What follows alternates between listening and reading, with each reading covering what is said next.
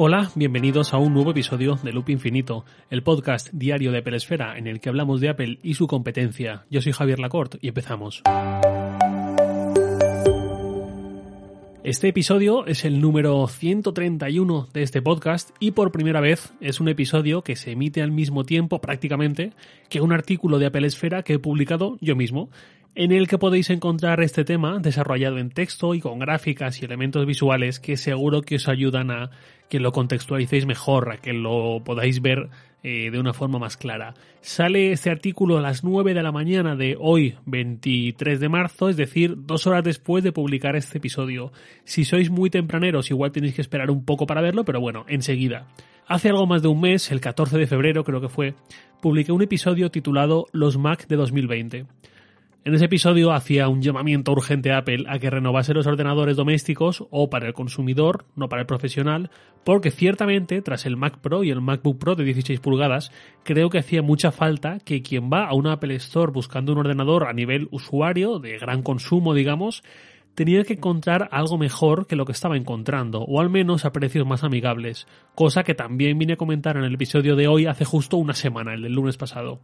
Bueno, esto con el MacBook Air, maravilloso, y con el renovado Mac Mini, este en menor medida, creo que ya podemos estar bastante satisfechos, sobre todo con esos precios eh, base y en el caso del MacBook Air con esas ampliaciones de procesador muchísimo más económicas que lo que teníamos hasta ahora. Sin embargo, hay un problema aquí y es el inmovilismo brutal de Apple con su iMac. El iMac durante mucho tiempo ha sido una gran seña de identidad de Apple y un ejemplo perfecto de equipo muy bien pensado, muy bien construido y que ofrecía una calidad-precio digamos muy buena, al menos para el usuario de Apple que ya está convencido y que entiende o aprecia el valor de macOS. Sin embargo, esta década o este decenio, como, como le queráis llamar, de 2010 a 2020, estos años 10, han sido terribles para el iMac, que por inacción de Apple se ha quedado muy atrás frente a, yo diría que todos los demás equipos de la marca. Vamos a empezar por lo más básico, que es el diseño.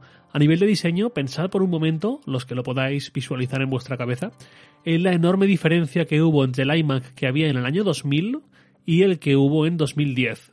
Si no lo podéis ver mucho mentalmente, ya digo, en Apple Esfera está o va a estar este artículo enseguida y ahí tenéis imágenes de sobra. Ahora pensad en la diferencia que hay entre ese iMac con ese diseño de 2010 y el que tenemos 10 años más tarde, el que tenemos ahora. La diferencia es nula no, pero casi casi. Se hicieron algo más delgados, sobre todo para cargarse la unidad óptica, eh, pero el frontal, la peana, todo lo demás siguió exactamente igual. Hemos visto cómo el MacBook Air ha mejorado muchísimo, hemos visto este giro y vuelta del Mac Pro, hemos visto lo mismo con el MacBook Pro, vimos surgir al MacBook sin ventiladores y con un solo puerto, pero el iMac sigue esencialmente igual que hace 10 años, de hecho que hace 11 años que es cuando salió este diseño que no es que el iMac se sienta súper viejo y feo al usarse, y es un poco lo de menos, pero solo de un vistazo a la evolución temporal de todos los modelos, ya con eso podemos intuir que Apple ha descuidado bastante al iMac, o que al menos se ha preocupado mucho menos por él que por el resto de sus productos. Que vosotros podéis decirme, pero hombre, es que el iMac ya ha llegado a cierta madurez y está muy bien, es un diseño vigente, Vale, yo entiendo que del 2010 al 2020 no haya tanta evolución como mm, con los Mac que había de los años 70 a los 80 o de los 80 a los 90, de los 90 a los 2000, tal, tal, tal. Vale, pero hablamos de prácticamente ninguna renovación visual, más allá de, por supuesto, la pantalla 5K que tenemos ahora y todo esto. Luego, a nivel de tamaños, 21,5 y 27 pulgadas. Esto estaba genial en 2010 o en 2012, pero en 2020 yo creo que 21,5 pulgadas se hace muy pequeño y las 27 quizás, quizás también pudiesen crecer un poco más, quizás podrían llegar a 30 pulgadas o una cosa así. Insisto, en estos 10 años han pasado muchas cosas y todas las pantallas han crecido, las teles, los móviles, las tablets. Creo que algo, una nueva configuración tipo 24 y 30 pulgadas o algo así, podría estar muy muy bien para esta nueva, próxima hipotética generación de iMac. Vamos con lo siguiente, especificaciones. Un iMac, por supuesto, lo puedes montar con un i7, le puedes poner 16 GB de RAM, le puedes poner 256 GB de SSD, que no estoy hablando de ninguna locura, estoy hablando del mínimo, y esto ya te cuesta más de 2.300 euros en tamaño de 21,5 pulgadas, que esa es otra. Si te vas con esto mismo a las 27 pulgadas, pero con un i5, nada de i7, son casi casi 2.500 euros. Entonces, lo importante, ¿qué ofrece un iMac en su versión base? Ahora los MacBook Air ya ofrecen por fin 256 GB de base y por casi casi de base, por 50 euros más, un i5 muy competente. Un iMac lleva desde 2012 8 años ofreciendo en su modelo base 8 GB de RAM y un Fusion Drive que no me parece en absoluto recomendable de 1 tera. Aquí es más importante el hecho de ser un Fusion Drive que el hecho de ser un tera, pero el caso es que tampoco ha crecido. Que ya digo, tampoco me importaría. Un tera, mm, si fuera en SSD, estaría espectacular. De hecho, aceptaría mucha menos cantidad de, de almacenamiento. El problema es cómo es ese tera. El problema es usar un porcentaje altísimo de disco duro mecánico a estas alturas de la vida. En el artículo de Apple Esfera he hecho una gráfica con la cantidad de RAM y de gigas de almacenamiento que ofrece el iMac base, el básico, anunciado o a la venta en cada año desde 1998 hasta hoy. He usado una escala logarítmica, no lineal, porque creo que es más justa con la realidad de la informática en ese sentido, y se ve cómo desde 1998 hasta 2012 ambos valores van subiendo, van creciendo sin parar, y desde 2012 está totalmente plano. Y no estoy hablando del modelo este que tiene Apple para el sector educativo, que ahora tiene pantalla 1080p, ni siquiera 4K, y disco duro mecánico, ni siquiera Fusion Drive, ese lo deja fuera. Estoy hablando del mínimo iMac que entendemos como iMac, ¿no? Dejando fuera ese modelo tan, tan, tan básico. Ya digo, así vista en contexto, esta década ha sido la que ha consolidado al MacBook Pro, la que ha disparado hacia arriba al MacBook Air, la que nos ha traído el iMac Pro y los nuevos Mac Pro y en la que el Mac Mini más o menos ha ido avanzando, pero todo esto contrasta mucho con el inmovilismo tan fuerte de Apple con el iMac. Que yo en parte puedo entender esta política. Por un lado, los all-in-one o los ordenadores de escritorio en general, para el entorno de gran consumo no profesional, tenían más sentido hace unos años que ahora, hace bastantes años.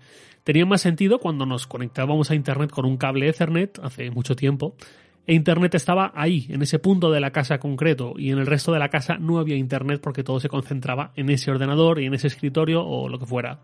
La liberación que supuso el Wi-Fi también dio alas a priorizar para mucha gente los portátiles, porque allá donde vaya por toda la casa voy a tener Internet. Y luego, cómo ha ido evolucionando el trabajo y la tendencia de usar tu propio dispositivo en muchos sitios, o cómo ha evolucionado la educación académica. Entiendo que por todo eso los ordenadores de sobremesa ya no sean prioridad, pero de ahí a ofrecer un Fusion Drive en pleno 2020 y ofrecer la misma RAM que hace 8 años en un producto icónico, pues mal asunto. Comprar un iMac ahora mismo es o cuestión de predilección por el formato y saber que con lo que ofrece de base te las vas a ver en pocos años, en muy pocos años, o que sea esa misma predilección por el formato y que no te importa ni te duela gastarte un muy buen dinero haciendo las ampliaciones necesarias para que quede una cosa más razonable. Me encantaría ver un iMac de acceso a la gama al estilo del MacBook Air que presentó Apple la semana pasada. Me parece claramente el camino a seguir. Un iMac en el que no le pedimos peras al olmo, sino que puede ser un equipo solvente y sin compromisos a un precio razonable. No pido que cueste lo mismo que no sé qué ordenador Windows que hay por ahí, que lo he visto a 650 euros y que es casi igual. Ya sabemos que hablamos de Apple, hablamos del Mac, ya sabemos que esto va de otra forma y lo asumimos con gusto y por eso estamos aquí. ¿Veremos un nuevo iMac así en este 2020? Pues por un lado pensaría que sí, porque todo esto, sobre todo lo del Fusion Drive, ya canta mucho. Por otro lado pensaría que también, porque quizás podéis decirme, hombre, si la semana pasada lanzaron nuevo MacBook y nuevo Mac Mini, el momento era ese, para cerrar el círculo de los ordenadores de consumo. Sí, pero si hay rediseño, y parece evidente que no puede pasar mucho más tiempo sin él, Apple no me imagino contándolo en una nota de prensa con todo el mundo, todo el mundo no, pero mucha gente de muchos países confinada en su casa, sino aprovechando una keynote y luciéndose, y muy bien que harían. Entonces, por un lado, voy a mantener la esperanza de que para cuando todo esto amaine un poco, quizás más adelante, quizás para octubre, veamos un evento en el que llegue este nuevo iMac, no lo sé, ojalá. Por supuesto, también es posible que el 31 de diciembre nos comamos las uvas y haya pasado otro año más con 8 GB de RAM y un Tera de Fusion Drive en 21,5 pulgadas de base. Veremos. Nada más por hoy, lo de siempre, os leo en Twitter, arroba jlacort, y también podéis enviarme un mail a lacort.sataka.com. Loop Infinito es un podcast diario de Pelesfera, publicado de lunes a viernes a las 7 de la mañana, hora española peninsular, presentado por un servidor, Javier Lacort, y editado por Santi Araujo. Un abrazo y hasta mañana.